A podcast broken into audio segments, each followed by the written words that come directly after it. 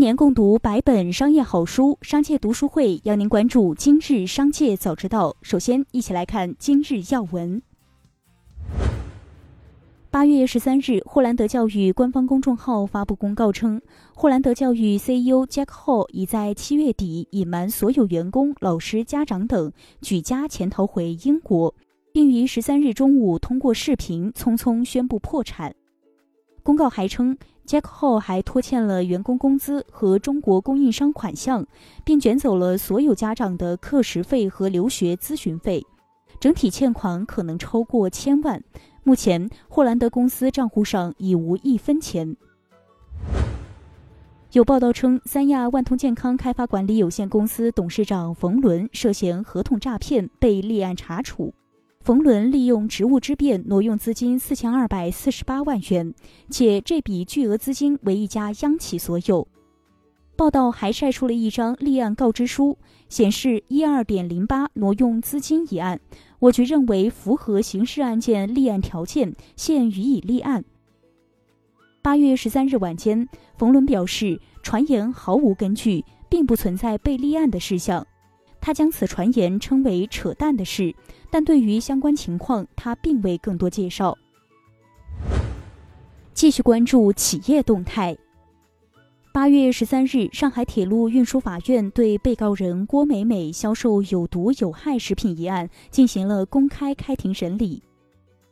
此前，郭美美已签署认罪认罚具结书，但当庭翻供称对所销售的减肥糖可能非法添加西部曲明的情况并不知情。经公诉机关举证，郭美美才认罪。公诉机关认为不再适用认罪认罚从宽制度，公诉机关建议量刑两年九个月。庭审结束后，上铁法院将择期对本案进行宣判。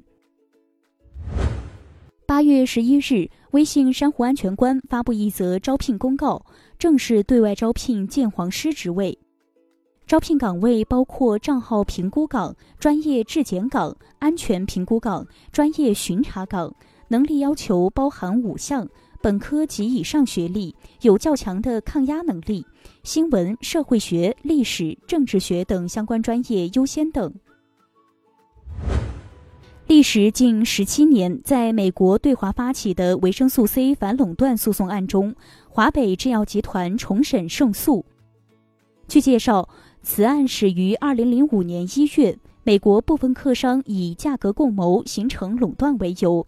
对包括河北维尔康制药有限公司在内的中国四家主要维生素 C 生产企业进行指控，并向美国法院起诉，要求十五点七亿元人民币的赔偿损失。十三日，国台酒公众号发布声明。公司关注到媒体报道的贵州一酒企前女员工自曝七月十一日晚间酒后遭同事性侵，嫌疑人从酒店前台拿卡进房已被逮捕事件后，对此事的发生非常震惊和愤慨。公司虽未接到任何执法机关相关信息，但对此事高度重视，将随时依法积极配合调查工作。同时，密切关注事件进展，一切以执法机关调查结果为准，并及时全面向社会公开反馈。万州国际公布了新的人事变动。老帅万隆卸任万州国际 CEO。受人关注的是，在太子万鸿渐被解职后，也引发了外界对于万隆废长立幼的猜想。此次万隆次子万宏伟的职位也再进一步，担任万州国际董事局副主席，但最终接任 CEO 的则是原万州国际的 CFO 郭立军，接班的迷局仍未清晰。天眼查 App 显示，近期蜜雪冰城股份有限公司申请注册的“蜜雪 I Love You You Love Me” 商标被驳回，国际分类涉及啤酒饮料广告销售。此前，蜜雪冰城于2019年、2020年申请注册的部分歌词商标也曾被驳回。近日，虚拟英伟达黄仁勋的话题引起热议，英伟达表示。黄仁勋 GTC 二零二一演讲场景人物全是由 3D 仿真技术虚拟而成，虚拟黄仁勋人物也是通过数千张各个角度照片采集数据。原本以为发布会全程的老黄都是假的，但十三日英伟达回应称，发布会上只有十五秒的镜头是虚拟人物，其他大部分时长都是真人。那十五秒是为了展示三 D 仿真模拟平台的技术。八月十二日，荣耀 CEO 赵明称，三个月时间。荣耀已从市场份额历史最低点的百分之三跃升至七月底的百分之十四点六，成为中国前三的手机品牌。此前，赵明表示，荣耀未来就是要与苹果竞争，做出比肩苹果、超越苹果的产品。八月十三日，李宁发布二零二一年中期业绩公告。财报显示，上半年李宁营收为一百零一点九七亿元人民币，同比上升百分之六十五；规模净利润为十九点六二亿元，同比增长百分之一百八十七。接下来将目光转移到产业纵深领域。日前，中国上市银行分析报告二零二一正式发布。报告显示，截至二零二零年末，中国上市银行数量已达五十四家。根据二零二零年年报数据，五十四家中国上市银行总资产规模达到二百一十八点二六万亿元，同比增速百分之十点二零。近日，媒体报道称，针对互联网保险乱象，银保监会决定开展专项整治工作。受此消息影响，美股周四水滴大跌百分之八点五九，惠泽保险则创下了其 IPO 上市以来的新低，近两个交易日累计跌幅达百分之十一。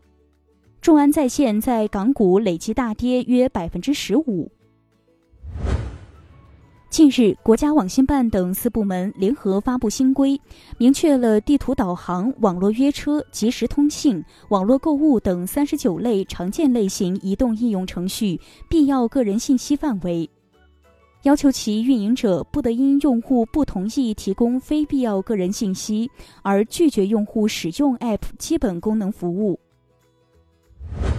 报告显示，我国未成年网民参加粉丝应援比例达到百分之八。另有数据显示，近百分之十五的零零后粉丝每月为追星花费五千元以上。